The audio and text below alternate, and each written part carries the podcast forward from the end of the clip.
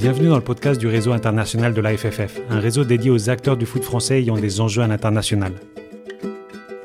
Dans cet épisode, Margot Robin, joueuse et entraîneur expatriée en Australie depuis 6 ans, prend la parole pour nous raconter son parcours.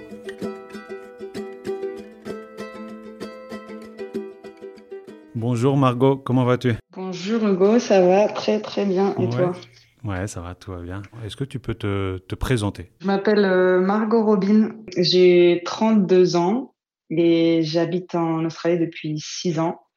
Je suis une ancienne euh, joueuse de foot et donc expatriée maintenant. Euh, j'ai un parcours de, de, joueuse, de coach et aussi une carrière à côté dans, dans le marketing et les ressources humaines. Ok. Et donc là, maintenant, es, tu viens de finir ta carrière? On est en transition, c'est ça?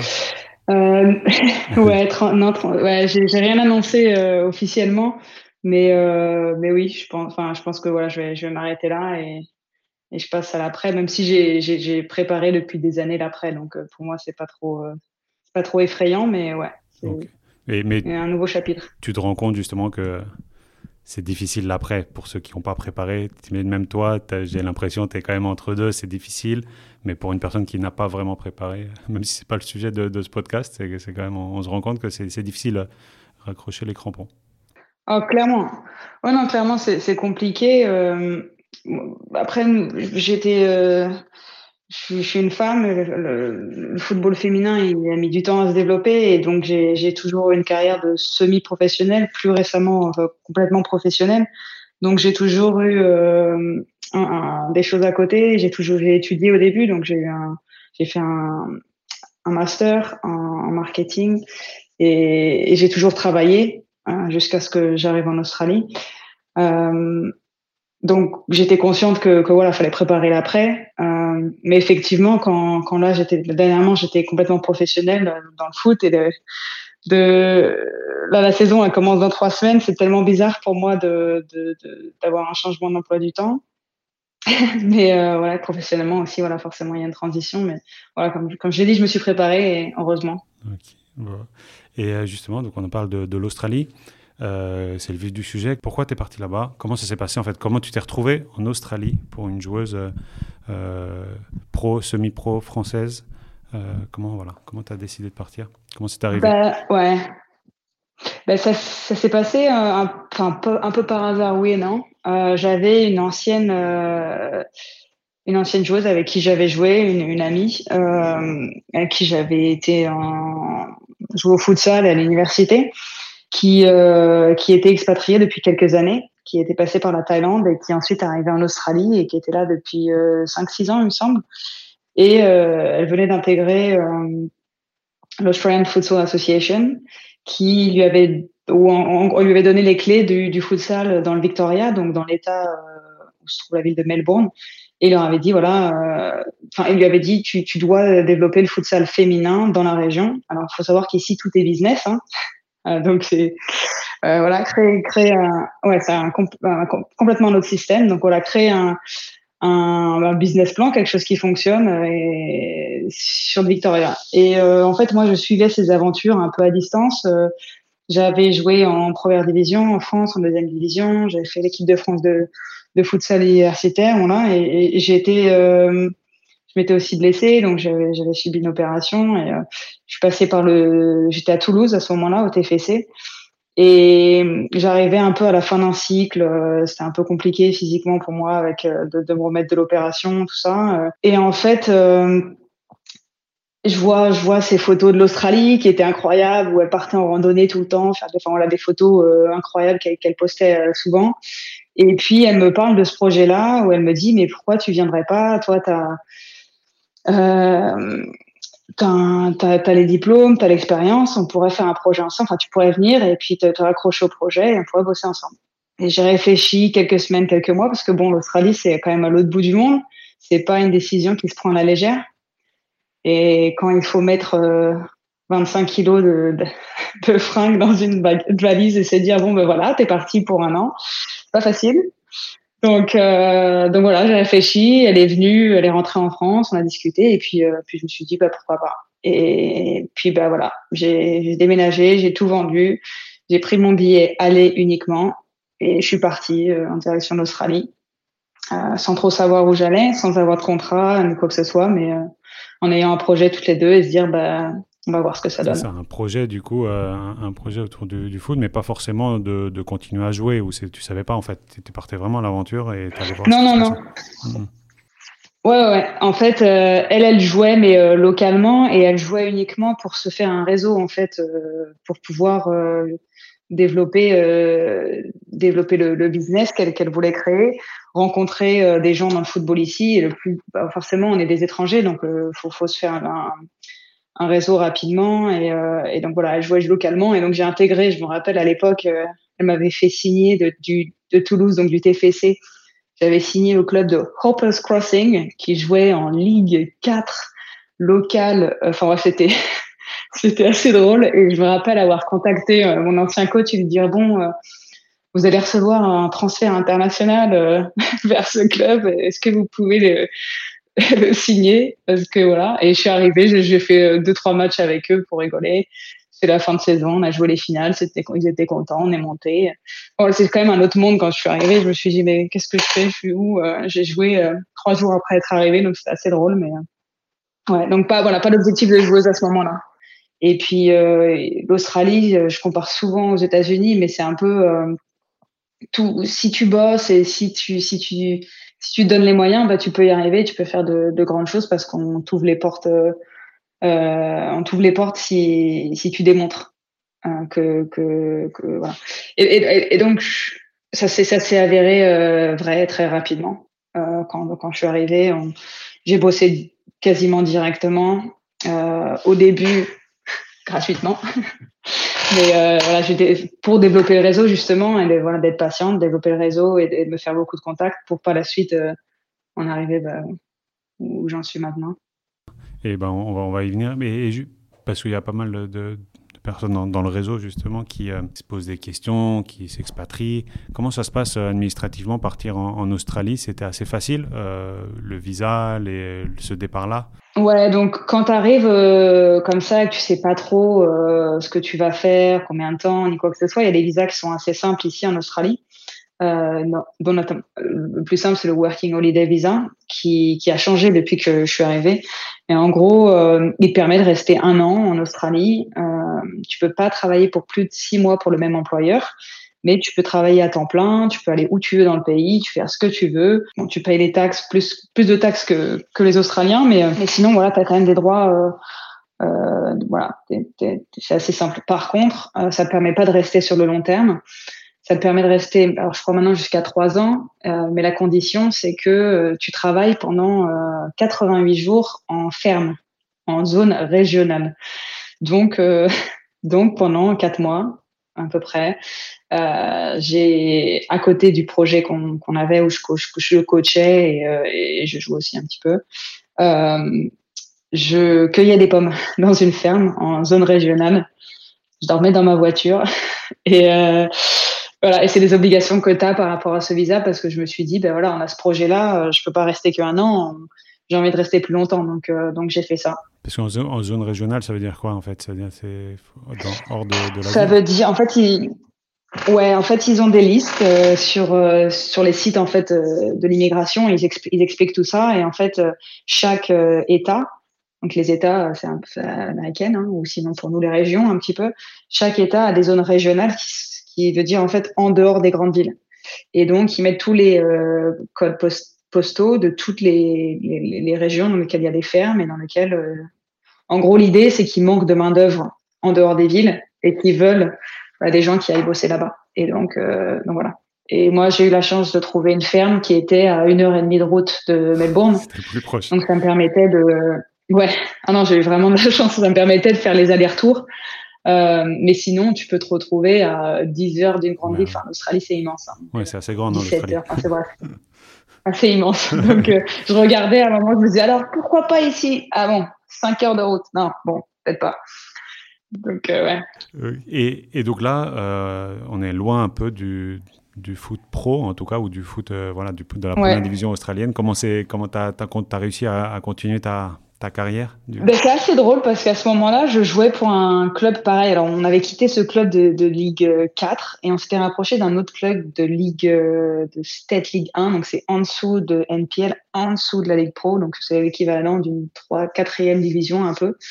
Euh, et on se rapproche de ce club parce que ils ont, euh, c'est un des plus gros clubs de la région. Ils ont énormément d'équipes et on s'est dit, bah justement, euh, pour attirer les, jeunes joueuses, bah il faut se rapprocher de ce genre de, de club pour essayer nous de les recruter dans notre business, enfin de voilà de, coacher ces, filles-là. Donc il faut savoir que nous le, projet c'était de coacher des joueuses en dehors de leur club, donc ils restent avec leur club, mais ils s'entraînent avec nous en plus du coup, voilà, on, est avec, ce Australian Futsal Association et on, participe. En gros, il y a des tournois euh, annuels, un tournoi annuel notamment, euh, où euh, voilà, c'est tout, la meilleure équipe, euh, enfin, équipe représentante de chaque État qui se retrouve faire les, faire un tournoi. C'est un tournoi national et c'est un gros, gros, c'est le gros tournoi de l'année de futsal dans le pays. Euh, et donc, on était en charge de toutes les équipes de la région, parce qu'on avait recruté ben, toutes les équipes. Donc, ça partait des U12 jusqu'aux seniors. Et donc, on avait toutes les équipes euh, chaque année, voilà, U13, U14, ainsi de suite. Et donc, on coachait ces, ces équipes-là. Et puis, euh, c'est là où on s'est dit, euh, on est en train de bosser pour un business qu'on n'appréciait pas forcément les valeurs de ce, de ce business-là on n'était pas trop d'accord avec la manière dont ils faisaient les choses.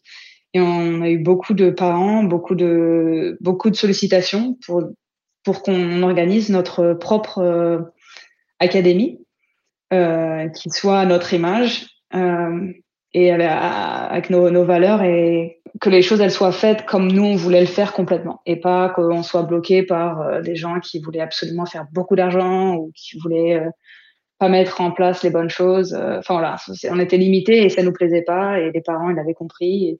Et, donc voilà, on a une grosse grosse demande et donc on euh, donc ça fait 5 cinq, cinq mois après que je suis arrivée, on a créé notre propre euh, académie. Ok, et c'est comment, c'est quoi une, une, académie du coup en, Australie? C'est vraiment un autre, c'est une autre définition de ce que tu peux avoir, tu peux avoir à l'étranger, je pense. ici, une académie, c'est c'est des coachs qui vont coacher des, des, des, des, joueurs, soit en petits groupes, soit en un contre un. Et ce sont, c'est une structure, souvent, tu as, as, une structure, mais pas une structure, euh, t'as pas, t'as pas, t'es, es très limité en termes de structure ici, euh, parce que le sport, le football, c'est pas le sport national. Donc il y a très peu de terrains de foot. Les terrains de foot sont partagés avec euh, le cricket, le, footy. Euh. donc trouver des, des, euh, des, des, des, endroits où tu peux t'entraîner euh, sur le long terme, c'est très compliqué. Donc c'est vraiment des gros des projets où il faut, euh, faut arriver à se lier avec des potentiellement des écoles ou des autres clubs, mais sans être trop lié parce qu'il faut pas se rattracher. Enfin c'est assez compliqué un peu le, le fonctionnement. mais dans l'idée, voilà, c'est d'organiser des d'avoir ta propre euh, identité de, de, coaching et d'apporter un plus aux joueurs qui, eux, sont coachés euh, dans leur club par des coachs euh, de, de, la, qui ont été formés par la Fédé, mais qui la formation de la Fédé australienne, elle est bien différente de ce que nous on peut avoir euh, en Europe ou de ce que qu'il peut y avoir en, en Amérique du Sud ou voilà, il y a, a d'autres savoir-faire qu'ici ils n'ont pas forcément. Et c'est pour ça que les parents ils recherchent souvent ces académies-là qui sont souvent créées par des étrangers. Et donc, il y a, y, a, y a un autre savoir-faire qui est appris aux enfants. Et c'est ce que voilà, ce, ce qui est recherché.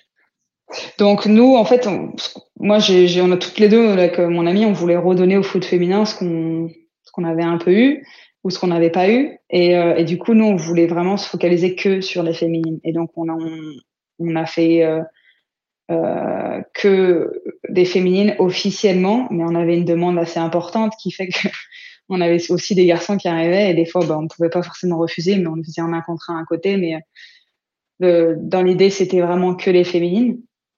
Euh, et en fait, euh, on a fait ça pendant deux ans. Euh, on a commencé, on n'était pas très très gros tout début. Je crois qu'on a commencé, on avait une vingtaine de joueurs qui étaient signés. Et au fur et à mesure des deux ans, on, était toutes les deux très très busy. si on prend le, point de vue des parents, qu'est-ce qu'ils voyaient de différent quand tu viens avec cette savoir-faire, cette méthodologie française, européenne, versus ce qui se fait en Australie tu, Ça serait quoi les, les grandes lignes?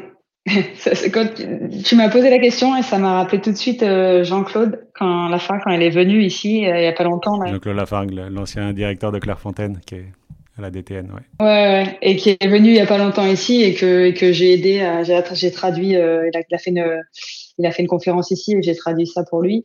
Et, euh, et son approche, euh, la, la, manière dont il d'expliquer les choses, pour moi c'était tellement un vent de fraîcheur et je me suis dit ah ça c'est la manière dont j'ai appris le foot, ça c'est la manière dont euh, j'ai été coaché et c'est quelque chose qui se ressent tout de suite en fait. Euh, je donc par la suite pour vite faire faire un, petit parallèle, après, euh, après ça, en fait, j'ai intégré un club en tant que directrice technique et j'étais euh, en charge du recrutement des coachs, notamment. Euh, et recruter des coachs, pour moi, ça a été très compliqué parce que j'avais des attentes qui étaient, qui étaient assez élevées.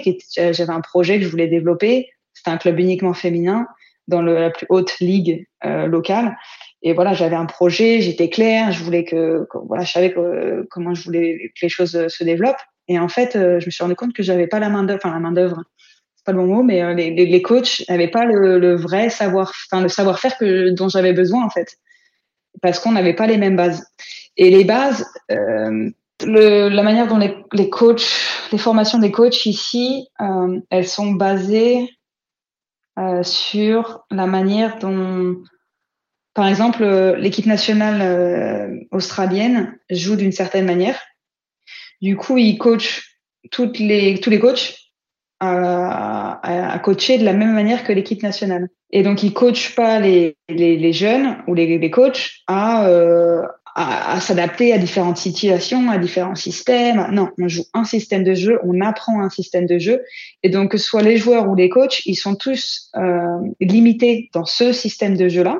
Et ils, ils, voient, ils connaissent pas l'à côté.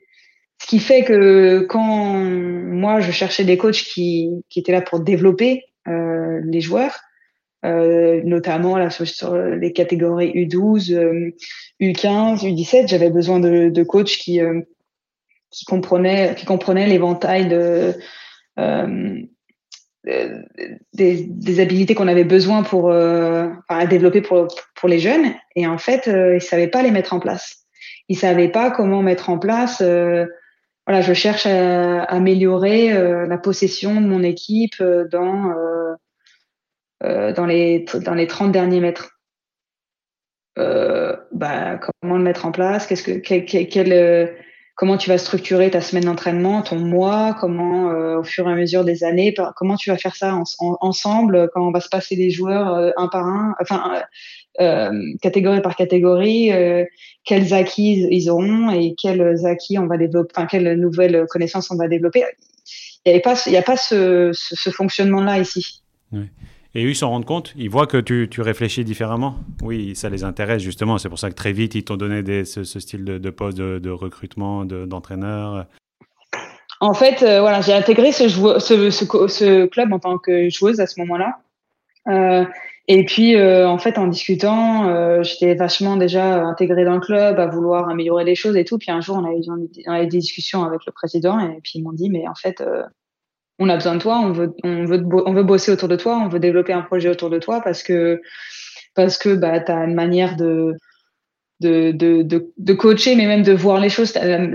Ma vision de mon organisation, il y, a des, traits aussi de personnalité qui sont plus européens que australiens. il y a aussi euh, australien, c'est très chill, c'est très cool, tout va bien, tout est tranquille, c'est pas grave. Moi, c'est beaucoup plus droit, c'est carré, ça avance, c'est structuré. Et donc euh, voilà, il cherchait des, des il cherchait un, ce, ce genre de profil-là. Et comme j'ai dit avant, euh, souvent les étrangers on a souvent l'Australie, le football n'est pas le sport national, alors que bon, dans beaucoup de pays euh, étrangers, le foot c'est quand même, euh, c'est un peu la, une religion quoi. Donc euh, t'as as beaucoup de gens qui, qui, ont beaucoup de connaissances et quand ils s'expatrient, bah ça devient de, des, des, mines d'or un peu. Ouais. Par rapport à la, la main d'œuvre locale, quoi. On se rend compte dans, dans le réseau, c'est tous ces entraîneurs qui partent et en fait, peut-être même en partant, ils se rendent pas compte de, de, ce, de cette structure, en fait, de, cette, de ces, on l'utilise un peu trop, mais de ce savoir-faire qu'ils ont en fait, qu'ils ont acquis en étant ici en France, et quand ils partent à l'étranger, c'est là où, vous, ils se rendent compte. Donc ça devait être ça devait être intéressant et gratifiant pour toi d'arriver et de te rendre compte de ça. Ouais, non, carrément. Et, comme tu dis, je m'en rendais pas compte. Moi, j'avais fait mes formations en France, j'avais été coordinatrice d'un club de D2, euh, de l'école de foot, tout ça. Enfin là, j'avais fait pas les grandes expériences. C'est vrai que je suis arrivée ici. Euh, j'étais reconnue pour euh, pour ma manière de pour le savoir-faire et et puis pour mon expérience en tant que joueuse que j'avais fait à l'étranger, tout ça, c'est vachement reconnu et ça te donne aussi sorte de confiance, de euh, t'as envie de donner encore plus quoi et t'as envie de tu dis bon bah voilà il faut il faut que je m'en serve il faut que il y, a des choses à faire quoi et donc tu deviens créatif, tu as plus d'idées. Euh, c'est, tout, est, tout est lié. Quoi. Mmh. Et, et justement, et ton lien avec euh, la formation française, c'est, difficile à maintenir euh, si loin quand ça fait longtemps qu'on, est parti, mais on continue à se revendiquer de la formation française où c'est comme ça qu'on, qu'on est perçu. J'imagine, il, je sais pas, je vais dire le syndrome de l'imposteur, où il y a ce truc-là où on se dit, attends, tout le monde me voit comme formateur, formatrice française mais en même temps, ça fait six ans que je suis parti. Euh, carrément. Je, je, quand j'étais directrice technique, j'étais en lien forcément avec directeur technique euh, régional ici. Euh, et, je me battais un peu à essayer de, changer les choses en Australie, mettre des choses en place. C'est compliqué parce qu'ils ont la manière de faire et les étrangers qui arrivent, qui veulent tout changer, ben, on a déjà vu ça dans l'histoire, ça fonctionne pas très bien. Euh, et donc euh, voilà, moi quand je voyais les coachs qui arrivaient ici euh, via le via la formation, je me disais euh, mais attends mais moi je veux, je veux pas faire de formation ici parce que c'est ça va être régressif un peu. et donc je me suis refusée, j'en ai, je me suis refusée à faire des, des formations ici. Et je sais que si je vais refaire des formations, bah, j'ai envie qu'elles soient françaises ou qu'elles soient européennes parce que le savoir-faire il est différent. Et comme je, voilà, je me répète, mais quand, quand Jean-Claude est venu et qu'il a et a exposé voilà le système français, comment comment ça fonctionne, comment comment on coach, etc. C'était assez général, mais euh, c'était un, un, gros vent de fraîcheur parce que ça fait très longtemps que j'avais pas utilisé, j'avais pas entendu euh, certains termes, euh, j'avais pas euh, même dans sa manière, donc c'était de la théorie, hein, c'était de la pratique. moi là où j'ai un très gros problème par rapport au système australien, c'est la mise en pratique de, séances le, savoir-faire est, complètement différent. Et, lui, quand il est arrivé, il a pris une séance en place.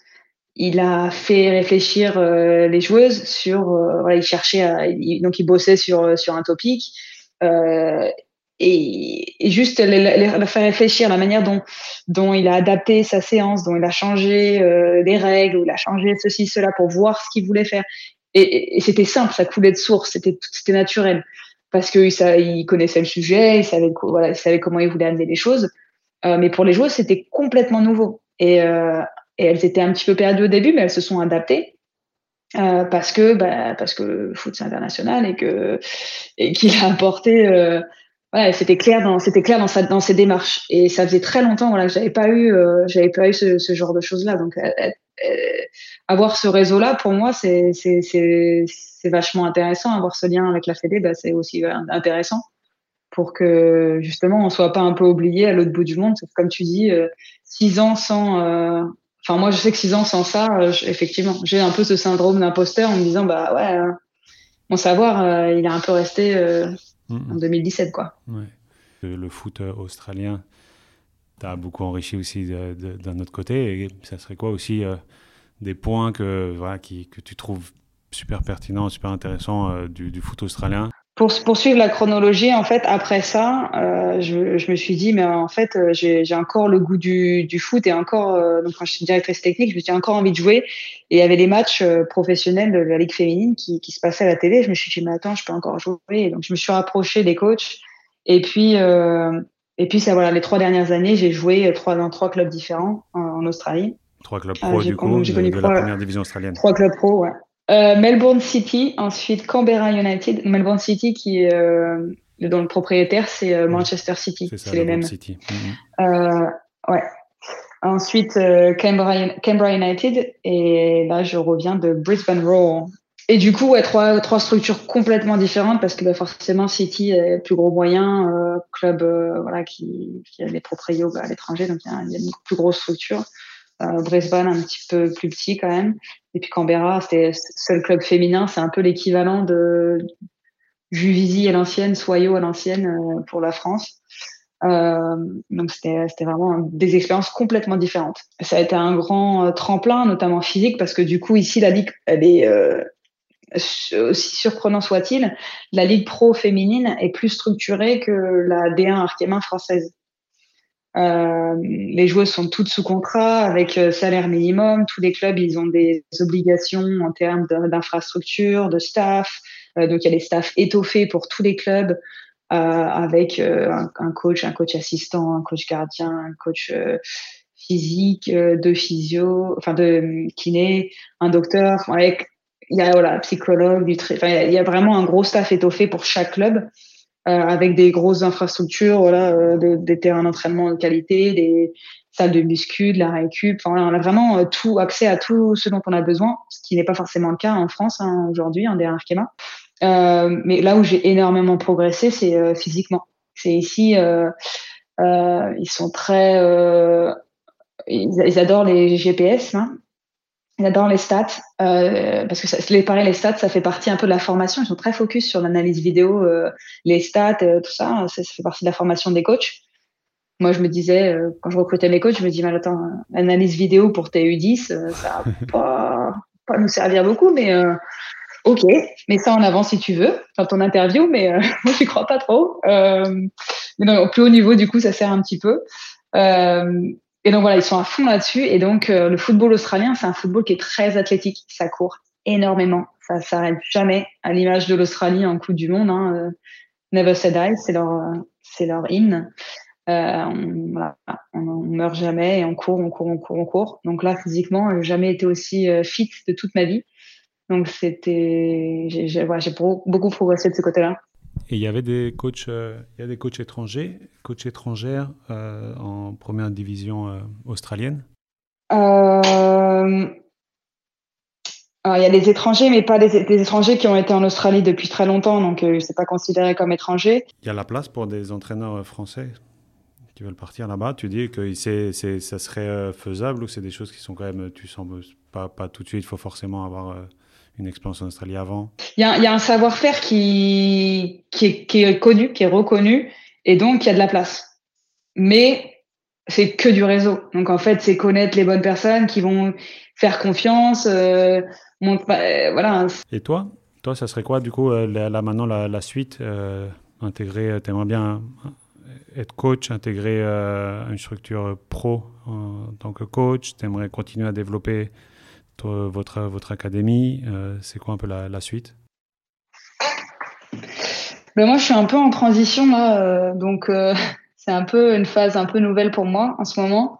Je travaille dans, dans une boîte dans la finance dans, dans, sur Melbourne qui pour l'instant me permet moi d'être assez stable financièrement, d'avoir une vie assez stable ici. Euh, c'est pas forcément quelque chose qui me m'épanouis à 3000% non plus. Et euh, je sais que le foot, euh, je peux pas m'en éloigner trop longtemps. Donc là, euh, je m'en suis éloignée un petit peu et j'avais besoin aussi. Euh, savoir qu'ici, quand tu fais ta saison de foot, c'est six mois non-stop avec la Ligue Pro. Ensuite, tu passes en local six mois non-stop et en fait, tu t'arrêtes jamais. Et donc, c'est très, très, très euh, euh, prenant, enfin physiquement et puis mentalement. Et en fait, là, moi, je profite un petit peu du break, de de me poser les bonnes questions, de savoir ce que j'ai envie de faire. Donc, j'ai pas forcément les réponses à tes questions. Mais euh, pendant très longtemps, dans un coin de ma tête, j'avais envie de rentrer en France pour euh, faire euh, et, UFAA. Donc, c'est quoi? C'est Oui, c'est le BEF d'abord et après, c'est le DES. BEF, voilà. Mmh. C'est ça. Donc, j'avais envie de faire ça justement pour revenir ici et potentiellement euh, regarder à ce qui se fait euh, plus haut voilà au niveau de la ligue pro ici. Donc voilà c'est un peu je suis un peu en transition à réfléchir euh, je me laisse un peu le temps me reposer un peu mentalement physiquement pour réattaquer un projet parce que je, quand je me lance sur quelque chose je suis à 3000% donc euh, je veux faire les choses bien euh, et être sûr voilà de sur sur quoi je me lance. Mais euh, tu m'as posé une bonne question. Non et parce que toi tu te sens bien en Australie? Ben Ouais, c'est très très loin. Hein. On, là, on a 9 heures de décalage. c'est très très loin. Si tu as envie de dire bonjour à ta maman, bon bah petit billet d'avion et tout, c'est pas à côté. Mais la vie en Australie est très, très, très, très, très sympa. Je la recommande à tout le monde. Euh, les gens sont adorables. Et pour la petite anecdote, ça, me fait toujours un peu rigoler. Euh, en Australie, quand tu rentres dans un magasin ou partout où tu vas, euh, dès que tu dis bonjour à quelqu'un, enfin, ils te disent bonjour avant que tu, tu le dises de toute façon, ils te disent Hey, how are you? Et, donc, salut, comment ça va? Et ici, tout le monde est super sympa. c'est fou. Mais voilà, la vie, elle est sympa. Euh, il y a deux jours, euh, j'étais euh, sur la plage, sur la Great Ocean Road, qui est une des plus belles routes du monde, où j'ai fait un barbecue aux étoiles. Il n'y avait pas de téléphone, il n'y avait rien. D'ailleurs, tu m'as écrit, bah, je ne répondais pas. mais voilà, tu as, des options de vie à côté, qui, une expérience de vie qui est, qui est assez folle que tu peux euh, n'avoir que si tu t'expatries quoi. Donc euh, donc euh, ouais, je regrette pas du tout mon choix d'être parti à l'autre bout du monde, même si voilà, il y a, des, y a toujours des, c'est pas toujours simple, mais euh, il y a des bons côtés à être ici quoi. Ouais, ouais bah de toute façon, là c'est sûr que tu vas tu vas commencer à recevoir des des CV, des gens qui disent ah mais je veux partir là-bas suite à ce podcast. je veux devenir agent. c'est ça, exactement. On va finir là-dessus. C'est il y a des opportunités en Australie. Euh, il y a bien sûr des particularités, il y a un, réseau à connaître, mais euh, si, euh, comme toi, si une personne est très motivée, veut faire changer les choses, bouger les choses, veut apporter son, toute son énergie et son savoir, il y a de la place. Oh, Vraiment, non, c'est sûr, il y, a beaucoup de place. Et voilà, tu l'as bien résumé. Et puis, je, veux vraiment appuyer, le fait que le savoir-faire euh, européen est, reconnu ici et, les gens l'apprécient, le recherchent. Euh, l'expérience, euh, forcément, dès que, dès que c'est un peu le CV, il est un petit peu brillant et que des trucs un peu, des, des, noms qui sont un peu brillants dessus, bah, c'est toujours un plus. Ça fait beaucoup d'effets ici. mais ça peut permettre, permettre justement d'ouvrir des, portes et de progresser très vite et, de vivre des expériences ici qui, qui sont peut-être plus difficiles d'accès, euh, en France. Enfin, j'aurais pas, euh, j'aurais forcément pas forcément eu les rôles que j'ai, les emplois que j'ai eu ici, je les aurais pas forcément eu euh, si hmm. j'avais été en France. Merci beaucoup Margot pour pour ce témoignage. Et, euh, et, à très bientôt. On va suivre tes, tes aventures. Pas de souci, avec plaisir. Et si, euh, si qui que ce soit souhaite me contacter pour, pour avoir des infos, bah, vous, êtes, vous êtes les bienvenus. Ouais. Merci, merci beaucoup.